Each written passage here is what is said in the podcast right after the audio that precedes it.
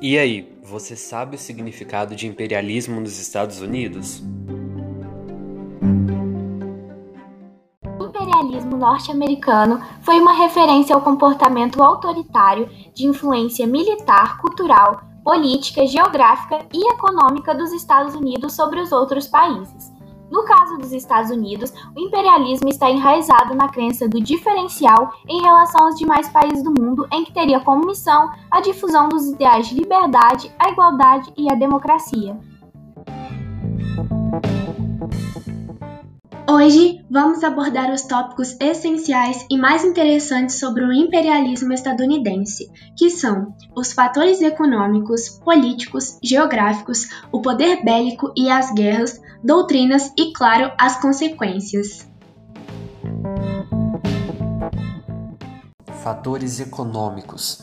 A política econômica era considerada agressiva e rude não atingindo somente a América, mas também o continente asiático quando colonizaram as Filipinas. O principal fator político foram as noções de nacionalismo e patriotismo, que eram exacerbadas e também ligadas ao orgulho que influenciava a imposição pelo militarismo. O tópico sobre doutrinas é muito importante por causa de uma doutrina denominada Destino Manifesto, onde acreditava-se que os Estados Unidos teria sido escolhido para auxiliar e alterar o modelo social e político dos demais países, principalmente os europeus, pois seus modelos eram considerados exemplares, no caso estadunidenses, e isso fez com que uma outra doutrina importantíssima e fundamental para o período imperialista estadunidense surgisse no início do século XIX, em 1901, chamada Doutrina Monroe e feita pelo presidente da época, James Monroe. Tinha como lema América para os americanos e o objetivo de, mais uma vez, afastar e evitar possíveis intervenções de países europeus na América. No governo de Theodore Roosevelt, essa doutrina permaneceu e alguns exemplos de intervenções foram Cuba, que os Estados Unidos conseguiu obter instalações militares no território, no Panamá, que em troca de ajuda política e bélica obtiveram controle sobre a passagem que liga o Oceano Pacífico e o Oceano Atlântico, entre outros. E a partir disso, iniciou-se a política do Big Stick, que traduzido significa bastão grande ou porrete grande, que consistia em espalhar ou melhor, expandir o poder americano pelo mundo e expressar o quão grande os Estados Unidos era. Fatores geográficos. Quando se trata de comércio, era importante ter uma boa extensão territorial e, assim, dominar um território comercialmente. Vale ressaltar que o acesso aos bens naturais é de extrema importância. Através dele, obtiveram minérios, pedras, recursos para a fabricação de remédios, insumos, plantação, agricultura, dentre outros bens que servem de matéria-prima. Outro fator necessário é um posicionamento geográfico onde possam garantir escoamento de produção. Podemos citar a anexação do Havaí em 1898, quando eles conseguem ter controle sobre todos os portos, bases militares e prédios públicos. Também anexou parte do território mexicano em 1846, anexando Arizona, Califórnia, Colorado, Nevada e Novo México.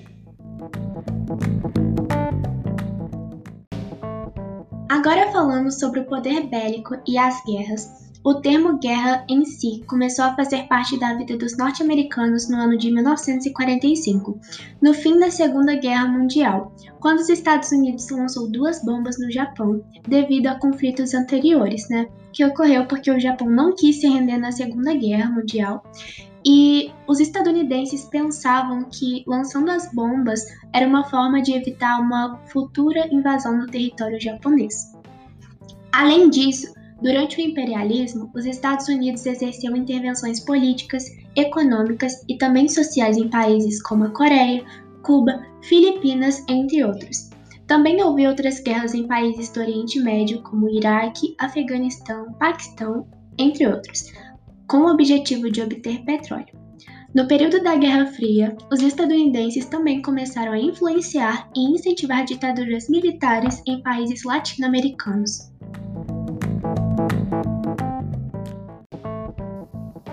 Maior consequência disso tudo foi a penetração na Ásia, mas vamos entender como isso aconteceu. Em 1823, os Estados Unidos estabeleceram uma política denominada Doutrina Monroe, que pregava a independência dos países da América em possíveis intervenções europeias. O verdadeiro objetivo dessa doutrina era o domínio sobre os demais países americanos.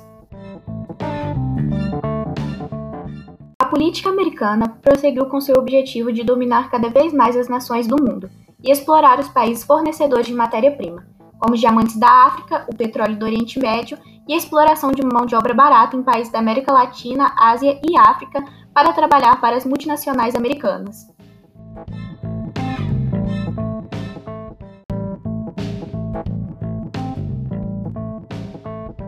No decorrer dos anos, o imperialismo norte-americano se tornou sem limites e extremamente selvagem.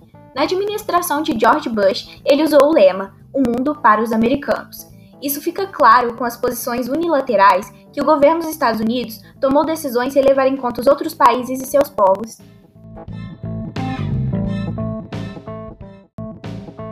Com essa linha de governo, a administração de Bush prejudicou os próprios americanos, com o ódio e a intolerância dos demais povos dos países do mundo.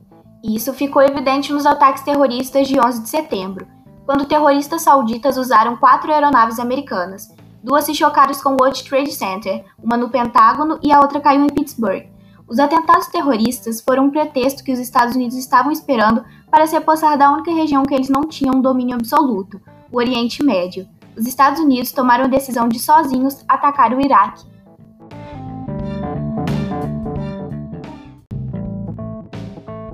Logo, o Iraque, que tem a segunda maior reserva petrolífera do mundo.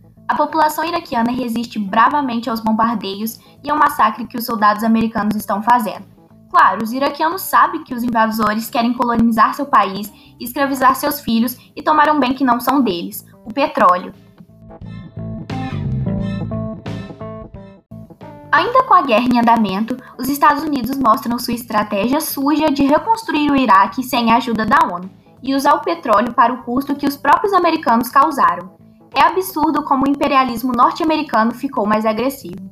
Se os civis iraquianos representam uma ameaça para o seu domínio expansionista, então os americanos não têm dúvidas. Matem os civis, destruam sua cultura, derrubam seu presidente, atirem nas suas crianças e nas suas mulheres.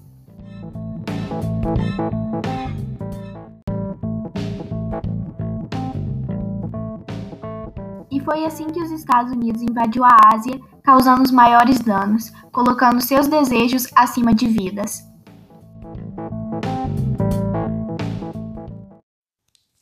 E aqui encerramos o episódio sobre imperialismo de hoje.